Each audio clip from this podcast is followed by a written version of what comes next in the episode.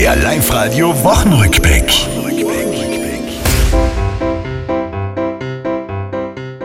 Sommerwetter in Tirol, dank Hochhermelinde. Und dennoch stehen Tränen im Aug von manchem Kinde. Letzte Ferienwoche. Die Frage ist jetzt nur, was anziehen am ersten Schultag? Streifte Socken, eine grüne Jacke und eine frische Frisur. Tirolerinnen und Tiroler, wir haben leicht lachen. Laut Statistik lassen wir es auf der Erde länger krachen. Im Schnitt werden wir älter. Na, wie das wohl geht, das weiß dieser junge Mann. Die hohe Lebenserwartung, das liegt eindeutig an den hübschen Frauen, die mir zum Beispiel eine, die gerade gegenübersteht.